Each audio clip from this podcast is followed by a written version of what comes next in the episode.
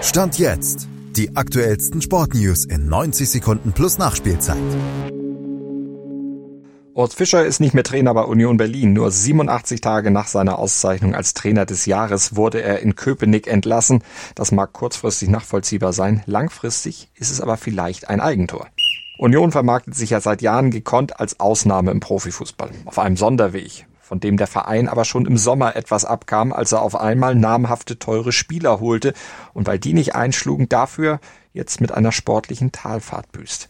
Mit dem Rausschmiss von Urs Fischer hat Union seinen Sonderweg nun endgültig verlassen. Jetzt gelten auch an der alten Försterei offenbar die normalen branchenüblichen Gesetze. Läuft sportlich nicht, fliegt der Trainer und dann ist auch egal, dass es unter ihm die fünf Jahre zuvor nur steil nach oben gegangen war direkt von der zweiten Liga in die Bundesliga und dreimal in Folge nach Europa, zuletzt sogar in die Champions League. Klar, 13 Niederlagen in den letzten 14 Spielen, Absturz auf Platz 18, die Bilanz liest sich verheerend. Spielerisch kommt das Team auch nicht richtig weiter, aber war Union wirklich so schwach, wie die Zahlen suggerieren?